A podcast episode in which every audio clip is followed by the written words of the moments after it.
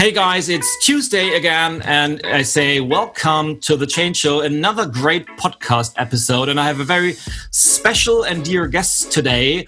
I welcome Jeff Davis, and Jeff and I we met a few years ago at an NSA convention. I think it was Washington or Phoenix. I don't remember exactly. And we kept in touch. And Jeff is a very special guy. He's from Connecticut originally, but he moved to Rotterdam in Holland a few years ago. So he's a very global, cool guy.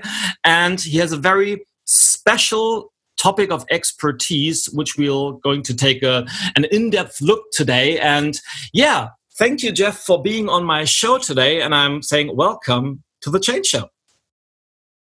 My pleasure. And I appreciate you having me. This is uh, going to be fun and we'll have a, a great discussion today. Yeah, cool. And I just mentioned it. You moved from from the US to to Holland to Rotterdam. What what brought you there? Well, my girlfriend is what brought me to Holland. She's she's from Holland, and um, believe it or not, we met in an airport in Kuala Lumpur, Malaysia. Really? Yeah, in the summer of the late summer of 2014, I was actually um, there in Malaysia doing some speaking, and um, she was there for uh, some community service to help people actually in Indonesia, but she was connecting through Malaysia, and we mm-hmm. both had this uh, long wait for our flight. So we we spoke to each other, and it, it went really well. It was a great conversation. We stayed in touch for a year, just uh-huh. talking really as uh, as friends, and then in the uh, November of 2015, I visited her, and one thing led to another. It went it went really well, and uh, then we did a long distance relationship for several years, and then I moved here. So I'm I'm I'm honored that it that it worked out, and uh, it's going really well. I enjoy being here in Rotterdam. Wow, that is an awesome story indeed, and it it proves again if you want to really you have to get out there so many people i know just just sit at home and hoping that one day they will find the love of their life or they will make that that great business contact or whatever, but it won't happen until you get out there. And yeah, I mean, life writes the, the coolest stories ever. And I mean, how cool is that? A guy from the US meeting a girl from Holland in Kuala Lumpur, Malaysia. Uh, awesome. I, I, really love it. Yeah. And yeah, then what would you say, Jeff? What, what is what is the biggest difference between Holland and the US? What, what do you like about Holland and what do you prefer in the US? That's a that's a really really good question. So um, what I love about Holland is it's it's beautiful. It's just it's stunning every day. I feel like I'm I'm living in a in a dream going outside. It's just a beautiful country, many beautiful cities. I love how they they take care of their people. They have uh, universal health care. They have affordable education. Um, I think that's a very very good value that I think um, the U.S. could learn from based on my my own analysis and um, I, I, do think that um, they they are honest with each other, which I think is um, which is a, a, good quality to a degree. Hmm. What I what I haven't liked is that they have this super weird combination, and and I've I've it's not just one or two people. Like I've told a lot of Dutch people this, and they they laughed and they're like, "Well, that's true," and it's a bit of a paradox. And they're known for being very direct with people. So like I said, I value the honesty, so I value that part. But they they say that you have to be direct yet humble, and I'm all for humility, but it contradicts each other because it takes a degree of confidence and guts to be direct. And not all Americans are direct, and in fact, in America, sometimes you can even get punished for being direct. Here in Holland, it's welcomed. You you don't even know someone well, and just within minutes of meeting you, they'll sometimes be very direct. And then at the same time, they want you to be direct yet humble. So you're not allowed to promote yourself or put yourself out there. You you can't step above the weeds too much, and you're only allowed to be direct about the negative things. So I don't like as a as a sort of an inspirational focus with my business. I don't like that they're only direct about the negative things. I think they would benefit from learning to also compliment each other more and focus on the positive.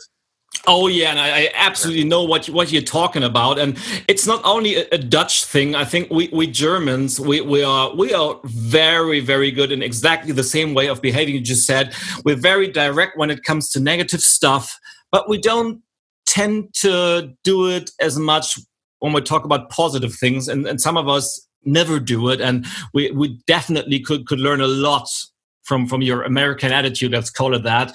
Um, you, are absolutely right about that. Just just one last question about about Holland. Have you ever tried poffertjes? poffertjes? I, am not familiar. What is that? it's kind of like a, a, mini version of, of pancakes, uh, very, very sweet. Because I just thought about talking you talking about that international story when you were meeting your girlfriend. Yes. when i was when i was speaking at the global speakers summit in auckland new zealand in, in february we've been to a dutch restaurant in auckland together with i think it was 25 people from 15 different countries uh, organized by a dutch colleague paul terwal greetings if you're listening to us. And we had a poffertjes party with with people from all around the world in New Zealand, and I will never forget that. And he said, "Well, you got to try." And I've never tried poffertjes before, and they look like little pancakes. They really look like little pancakes, but they are so damn sweet.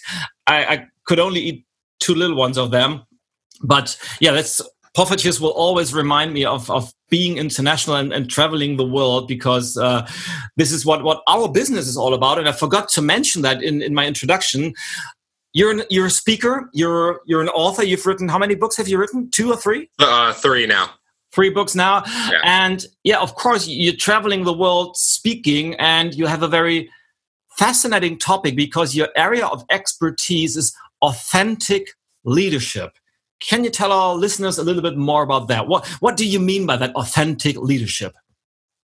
Yes, so that is my area of expertise. Uh, that that is my passion, and that's what I'm um, delivering to the world through value. So, um, first and foremost, just you know, right off the bat, it's about uh, taking off the mask and showing your true self to the world. And um, the reason why I became so interested in this topic is because I noticed that we live in a in a fake society. Uh, you know, growing up in the United States, I noticed that there were everything from uh, the, the media to uh, the internet to the way uh, things are done, where you know people are faking it or they're um, you know they're putting on they're putting on a show, but not in a not in an authentic way. And um, and Ilya, this is what I absolutely loved about your TEDx talk. I wa- I watched it um, thoroughly, and I just love how you said uh, after you went through the story, how you said that you would. It, it, was truly, it really hit me in the heart, and I'm not, I'm not trying to be cheesy here, but you said that uh, you would never, ever, ever be fake again. Yeah. And I thought that was so powerful that you said that in your talk because that's really what authentic leadership is all about: showing your true self to the world. It's um, it's definitely okay to promote yourself, but it's also important to to care for others, to not have a hidden agenda, um, we can go into these uh, tips more in depth, but to uh, so, to seek feedback from trusted sources and um, you know to always be you know uh, engaging in a in a constant and never ending period of of uh, self growth.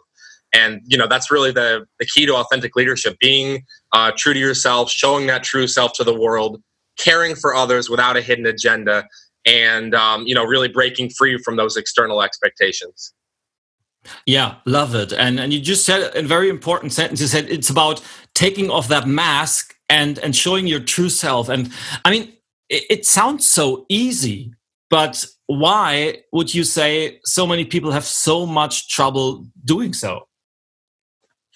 It, it, it is not easy. Yeah, that's uh, you very very good question because it is challenging because you know a couple things we get in the in the habit of having the mask so we're not familiar with it we don't know or understand the value of taking off our mask. And then finally, and this one can really hurt when we take off the mask, some people won't like it. Um, and it may not be because of you. Maybe it's because of their own insecurities or their own doubts, and they they'll often project their own weaknesses and insecurities onto you and make you feel badly. What I mm. what I encourage people is that when you are your true self, yes, you might get some people who maybe they laugh at you, maybe they don't value you, but it'll help you to see who are the real people in your life and who are the fake people in your life. So what it, the value is that although it's not easy and it's hard and you're going to go through some struggles and, and I to this day I still run into challenges where people may not agree with what I'm saying, or they may not uh, understand why I'm revealing that that um, you know that personal struggle. But it, it lets the the right people into your life while weeding out the the bad people. So yes, it's it's definitely hard, but but once you get past that, there is some value in it. Absolutely, and if somebody is is listening right now, and um, or maybe no, no, just let's take one step before that. How do you become self-aware enough so that you you recognize well maybe i should start being myself a little bit more and and take off that mask because i think the people who would need your advice the most are the ones who are so self-confident but that are who are wearing so many different masks and are pretending to be something they're not and, and faking it and, and whatever. Uh, how do you train that self awareness? Yeah, so to train that self awareness, what what I found has has worked, and these are some tips and strategies. Mm-hmm. Is uh, you know reflecting in a journal, reflecting in a journal, getting your thoughts down on onto paper. It allows you to see what's working and what's not working. So that's been um, a go-to for me when I've run into various uh, challenges and um, struggles. Reflecting on a journal has been uh, has been very good. Um, it's also so the indicator could be you said you know how especially someone who's self-confident how do you know that you need to engage in this process? Well something may not be working in your life. Maybe you're having a difficulty in your relationship or in work or um, maybe something's not going well in, in, in another part of your personal life. So when you're getting that that difficulty don't don't beat yourself up but you can use that as a signal to know that you might need to make some some tweaks and changes. So reflecting in the journal is very good. I also find that um, talking to a, a, trusted friend or colleague um, this could be maybe it's through email maybe it's on the phone maybe it's in person through coffee. You do want to be careful who you seek feedback from because I've I, I have gotten feedback from the wrong people before, but if you can get feedback from the right people it's not always easy to hear, but they might be able to tell you, okay, here's what you do, you've been doing well, but here's where you've been making some mistakes or it's not working. And when you get the indicator from the outside world, um, you you first have to see if you agree with it inside. But if it, if that person who you trust has told you something that hits you inside, like wow, okay, I didn't see it that way at first, but I'm going to change.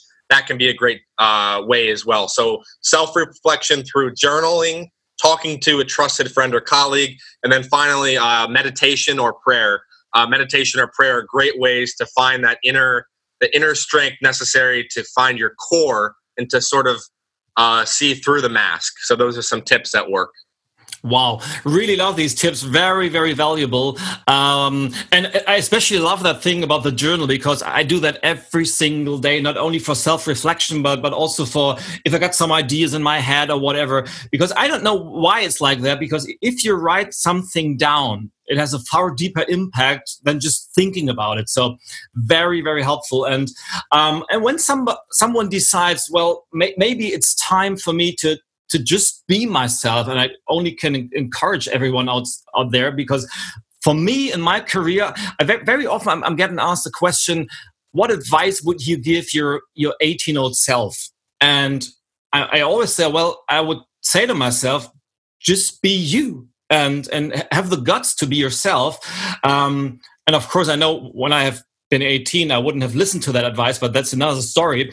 Um, but I, still remember that when when I made that decision, and, and you just said uh, said in my TED talk, I'm never going to be fake again. I know I was so afraid of doing so, especially in the business world, because before that, um, I was wearing suits and ties, and I was very businesslike and very straightforward. And and then I decided, well, why? Because I didn't like suits, and I didn't like to be just businesslike. I just wanted to be yeah, like like a human being just just be myself. And and i still i like that that sting song. About englishman in new york we told a lot about england in our in our talk before the interview. And i think he he's he wrote the the line be yourself no matter what they say.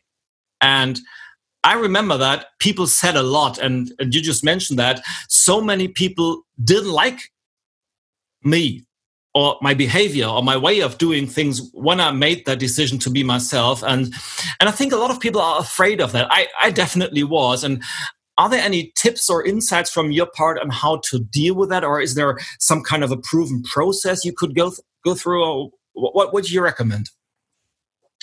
Yeah, so I I uh, I first want to acknowledge that uh, um, in regards to what you just said that it is very uh, difficult at times to be yourself in a society that may not always value that. And for example, I've gotten criticized on on numerous occasions for being high energy. I'm a I'm a high energy guy, and um, you know some people uh, you know love it or like it, and some people I mean have told me directly it's too much. They don't like it. Please please change. Please stop that. So I I'm running into this all the time mm-hmm. with criticism on the high energy, and uh, it, it's that I'm being myself by having that high energy, and not everyone likes that. So, what's a process you can do? You know, um, you and the you know the listener um, who's you know absorbing this is um, you know first to know that just remind yourself that just because someone else fails to see your value doesn't mean that you lack value.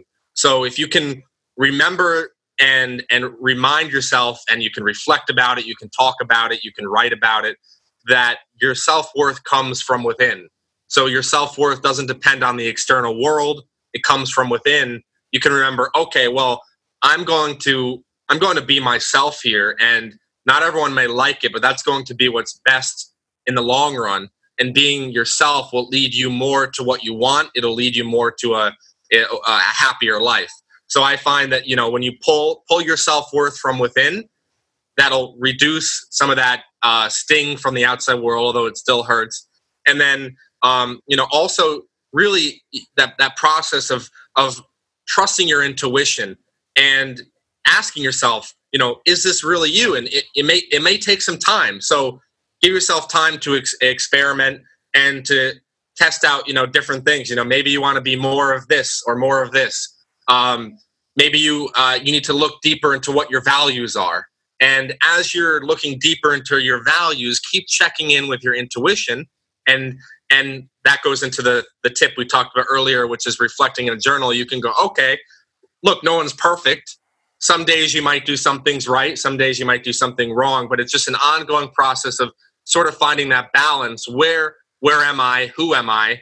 What are my values? And just keep keep adjusting slowly but surely, and you'll you'll get there eventually. Cool. So that's the the authenticity part, and let's combine that with leadership. What what would you say is the biggest difference between authentic leadership and let's call it traditional leadership? Well, I would say traditional leadership is uh, definitely they're focused on titles. So it's not they're not focused as much on on um, self leadership or leading from within or behavior or leading by example, but they're they're focused uh, on titles. They're focused on dogma. They're focused on red tape and bureaucracy. Um, traditional leadership is uh, throwing throwing their employees under the bus and not really having their employees' best interests at heart.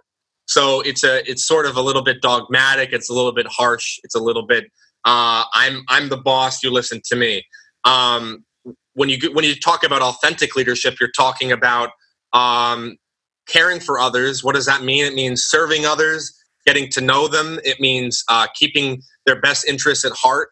Um, it means putting your employees before the client. That's a big one, and and there's a there are some nuances behind that. That's not black and white. So there are sometimes examples where, let's say, you have a a client that's been with the uh, uh, for with that company for 10 years and it's a new employee you might want to look at that. But on the whole authentic leaders put in employees before clients and um, you know and they also they lead by example. So they show the way. And it's not about i'm going to tell you what to do. It's about i'm i'm going to show you what to do. Here's how to do it. Let me show you. Let me help you succeed along the way. So there's a lot of big differences between traditional leadership and authentic leadership Absolutely. And I imagine if a young leader who just gets in his first or second position be, being a leader, I think the young people are more open to, to this kind of leadership style. But what would you say let's let's say somebody is in a leadership position for for the last 25 or 30 years and he, he has learned the, the old way the traditional way how would you recommend making that transition from that uh, hierarchical uh, leadership style to being an authentic leader who puts people first uh, who tries to serve and who leads from within well, a great way to answer that question would be to, sh- to share a specific example tied to exactly that. Oh, and that would be um, so. Let's take a traditional leader, and let's say he uh, he or she has not really put um, too much effort in um, to developing themselves. Just maybe they've had a really busy schedule, or they didn't know how. So, twenty five to thirty years of this. One example that I that I shared we shared earlier with authentic leadership is uh, showing your true self to the world. So I want to pull this into the into the business world. When I say that, I don't mean as a leader that you have to share every last personal detail with your employees. But a great example would be let's say that a, a big company just had to do some layoffs and that's not fun ever for any company to Absolutely do but sometimes yeah. Exactly, and and I know um, as a you know as a change management expert, you know companies go through changes, they go through all sorts of adjustments. So so you know this as well, and and it's and it's not fun, but it but it happens. What what in a very practical way, what I would suggest that CEO do is to be open about the challenges the company's facing with the uh, with their employees in a company meeting just be open about it explain in, in, a straightforward way why they had to lay off some employees and then encourage the employees. So you, the, the ceo could say okay here's why we had to lay off some employees. We're having struggles in our operations. Then you can say okay guys you're still here. We value you. We care about you guys. You're here for a reason. We want you to help solve this problem. Here's what you can do to help solve it. And then encourage them hey guys don't worry you're still here you're going to help the company we value you. And then very quickly why i'm sharing that example uh, out of college i worked for this big fortune 500 company and they went through this round of layoffs and mm-hmm. the one of the company leaders got up in front of everybody and he didn't even he didn't tell us why it happened. He didn't even talk about layoffs. He just he completely talked about another topic and everyone was confused and actually everyone got afraid. We thought that meant we were all going to get laid off because he avoided the topic so I've I've learned from experience that actually authentic leaders can be open about their challenges with their employees in a way that doesn't scare them away but actually encourages them. And it's just a small tweak. You don't have mm-hmm. to change your whole mindset or behavior. That's just a small tweak in the way you're delivering information. Cool. Absolutely love it. And speaking of examples is there any celebrity or I don't know, rock star, business person, everybody knows who who you would say that that person is a role model for an authentic leader. Any anything anyone comes to mind? Would you? Well, let, let me ask you a question first. Someone does come to mind, and I want to ask you if you consider him well known enough to use an example. Have you heard of uh, Eckhart Tolle, who wrote The Power of Now? Yes, absolutely. Okay. Well, yeah. I think in in my opinion, the guy is uh, iconic, but in but in a humble way. I, I'll use Eckhart Tolle. I think I, I I am amazed. I am so impressed by how down to earth and how humble he can be. Mm-hmm. He is very successful and he's very well known, but he doesn't come across as I'm better than you or I'm above you. He doesn't have this this ego that so many um, leaders have. He he is very down to earth and he's genuine, and I think that authenticity comes through in his message and that's why so many people listen to him. So i know i know he's impacted my life and millions of others. So i would say a great example of authentic leadership would be eckhart tolle. Yeah great example great example. And jeff i, I just I, I, admire your passion when you're talking about that topic of uh, authentic leadership. And and of course you've written books about it and and you're speaking a lot about it. But how exactly did you become a speaker? Tell me more about that. Yes. Well, first off, I want to I want to thank you for uh, you know uh, right right just then and there. I mean this sincerely by um, exhibiting uh, uh, an active leadership by you praised me, you were complimenting me and acknowledging. So you did uh, several things there all in mm. one. So I think that's a great example right oh, there. so uh, to uh, to answer your question, how did I how did I first become a speaker? Well, actually, mm. it goes um, all the way back to college, I I took a public speaking course, and um, there's actually something very interesting, and it's very quick to explain. It was an elective, and my advisor told me, Jeff, don't take this course. It doesn't really fit into your major. I was majoring in economics, minoring in mathematics, two subjects I was very good at. And my heart and intuition said, take this course. Cool. So actually, I can sort of embed a cool little tidbit of, of uh, information within how I first got interested in it is that you got to trust yourself even when someone else gives you um, uh, a different direction. You got to follow your own path. So I took this course. The professor said, uh, um, he told our class about Toastmasters, and uh, I actually ended up joining Toastmasters. And he told me, Jeff, in my 30 years of teaching public speaking, you're my only student to ever follow my advice and join Toastmasters because all the other students thought it was stupid or they didn't they didn't look into it. Toastmasters, I did really well with that. I I won all these competitions, and uh, that's actually how I decided. Okay, let me let me start looking into NSA. Let me actually turn this into a profession. Let me develop my skill outside of Toastmasters. I started speaking at civic organizations, schools, uh, nonprofits, businesses, and then that's sort of how it took off. Just gradual improvement. Um, I've done way more speeches for free than I have done paid. I have gotten paid um, several times, and hopefully, as I um, as I continue to grow my career with you being one of my role models, I can continue to grow this even further. But I've definitely uh, taken it a step further by actually turning it into a business, and I have gotten paid. So I'm looking to do that more in the future, and and I'm doing that now across Europe, and uh, I'm I'm definitely enjoying spreading the message of authentic leadership and you will absolutely and most definitely make, make your way. I'm, I'm, I'm absolutely certain about that because i mean you've got all the ingredients a good and professional speaker needs you got a good business model and and you're, you're passionate about your topic which is so important in, in my opinion. And um, when, when you're staying standing on a stage talking to a, let's say a corporate audience about authentic leadership what is your key message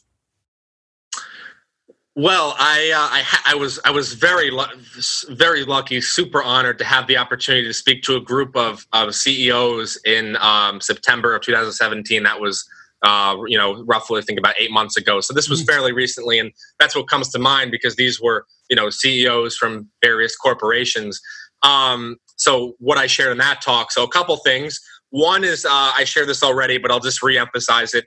Put your employees first. I really believe that, and I think there's a lot of employees who struggle with um, companies who put their clients first. Now, I know there's a nuance. I know you can't just let go of all your clients, but I think leaders could do a better job of actually uh, fully understanding the situation rather than automatically siding with the client. So I shared, um, I shared that. I shared knowing and applying your values. Now, this is a huge, huge difference. You can oh, know yeah. your values but you have to look at your behavior and are you actually applying that um, Ilya, I could say, you know, I really want to be in shape and I really value that. But if I'm if I'm never eating healthy, if I'm and I'm never going to the gym, am I actually living that value? I could say um, I value being with my family, but uh, if I'm never actually spending time with my family, I got to actually look at that. Wait a second, do I think I value, or am I doing it in reality? And I I looked, I saw on your website you have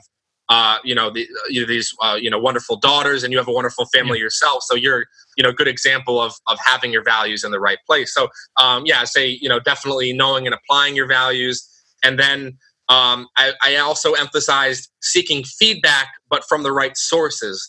Um, you have to be very careful who you seek feedback from. You don't want to trust the wrong person. But if you can have someone help you see something from a new perspective or from a new angle, that could be huge for your um, huge for not only your business but really your entire life. So I find those three tips were really uh, things that I really wanted to emphasize to the audience, and they, I got some. Thankfully, I'm I'm grateful. I got some good feedback. They liked it. I was uh, a mm. little nervous beforehand that all you know all these CEOs and they they said they liked it. So I'm very honored that they uh, they took value from that. Yeah, I mean, there's a big shift going through society just right now and also through the business world and i especially love your first message because uh, i've got a new book coming up uh, in august and i wrote a whole chapter on the topic of put your employees first and your customers second and yes. you cannot imagine how often i i have had so many controversial discussions about that because no you always have to put your customers first but but i don't believe that. And and the companies i'm working with who put their employees first they are always more successful than the other way around because when you put your employees first you create that special culture where people are they're able to make mistakes and then you have completely different kind of leadership. And and when your employees are satisfied when they're happy when they're when they're really enjoying being at, at their workplace, I mean, they just do a better job. And when they're doing a better job, the customers are happy. And I, I, I love that, uh, that um, tip you mentioned because it's absolutely true. And speaking of books, you've written three books. Tell me more about your books. Yes, absolutely. So, um, and, and, thank you very much for the, the validation. That, that's very powerful. I agree wholeheartedly. So, I would say the my most recent book. This was uh, at this point about a, a year ago, and uh, over the last year, I've been um, sharing the message, and I'm continuing to do so. Uh, the the power of authentic leadership. Um, this is a book where I am sharing my own advice, and I also um, shared the uh, advice of some of the uh, the experts that I that I talked to. I talked to some you know um, very successful, but also very authentic leaders. So I was mm-hmm. careful who I featured, made you know made sure that they had some good feedback, and I um, I like to do that because um, I feel that it, it, it adds credibility to the message. Um, of course, I've lived this myself, and um, I've in uh, previous jobs I've had, I've also managed um, people, so I have had experience in that. Um, I also find value in bringing in other input so that people can get different perspectives on how to approach this this topic. So that's that's something um, that I've been um, you know very very passionate about sharing with the world. Um, the power of authentic leadership, activating the 13 keys to achieving prosperity through authenticity. Um, the book that became came before that, published it in November of 2016, was called "Reach Your Mountaintop." 10 keys to finding the hidden opportunity in your setbacks, flipping what you've heard on its head and achieving legendary goals a bit of a long subtitle there. Mm-hmm. In a, in a nutshell, the main message of that book is to reach your own version of success, not the version of success that society hands you. And in sharing the book uh, has nothing to do with mountain climbing, but the metaphor of reach your mountaintop is really going after your own your own version of success. And what I tell people is that I'd rather be at the bottom of the ladder I want to climb than at the top of the ladder I don't. And I actually got my I got my master's degree in finance and I didn't even want to go into finance. So I had I myself had to sort of transition out of a, a career that others laid out for me. So that was the purpose of that book to get people to go after their own version of success and give them the tools and the, the tips and the practical strategies on how to do that. And then finally, going in backwards order, my first book, uh, Traveling Triumphs, The Improbable in Budapest and Beyond. I share some very unexpected and remarkable stories from my year abroad during college, and it's a it's a fun book, and there's also some great lessons in there as well. Wow, and I, I absolutely love that sentence, and I recommend writing that down. Everybody who's listening, um, I'd rather be on the bottom of the ladder I want to climb than on the top of the one I don't want to climb. Beautiful, very profound, and, and that's basically it. it. It again, it sounds so easy, but this is something like a key to living a fulfilled life. Always know where your own mountaintop is and then yeah be be prepared to go step by step from from top to bottom uh, from bottom to top. And yeah and sometimes the journey is the destination and i really really love that. And of course we're going to link all your books in the show notes as well. So if somebody says well i need to, to read that book uh, you can just click on the link below the video.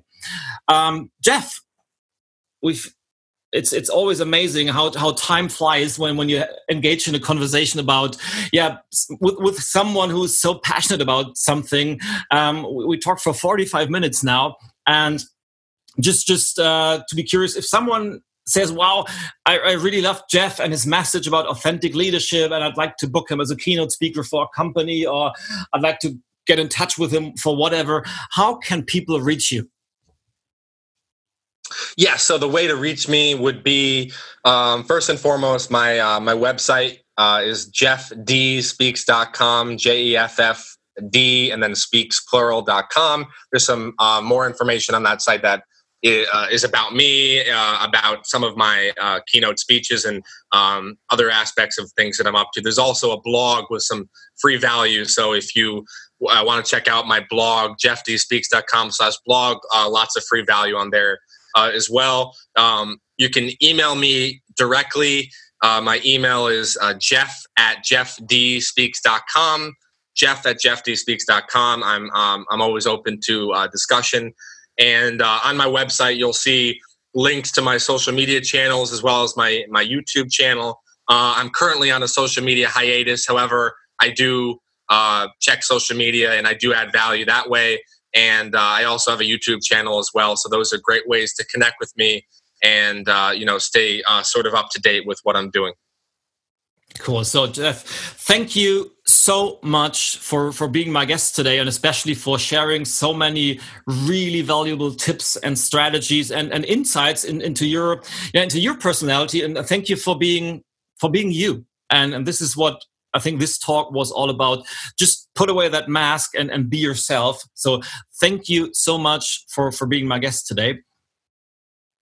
My pleasure. My pleasure. It was a lot of fun. It was an awesome discussion. I love how the first chapter of your upcoming book is focusing on employees before clients, and uh, it was a true honor. This was a great opportunity. Yeah, and we have a, a, little tradition because at the end of this show, I always hand over the, the microphone to my guests, and it's it's called something like famous last words. So the last sentence will be yours, and if there's anything you want to share with the world, any kind of message you want to put out there, now is the time. The stage is yours. People can be critical, they can be harsh, they can sometimes be downright mean. That's the world. But if you can break free from those external expectations and those criticisms, stay true to yourself, take off the mask, and put your real self out there, that'll benefit you in the long run and be an enormous value to both yourself and all those around you. Wow. Thank you, Jeff. Thank you, everybody out there, for listening. And I'm saying, welcome to the Change Show next week, next Tuesday. And until then, bye, bye, and see you soon.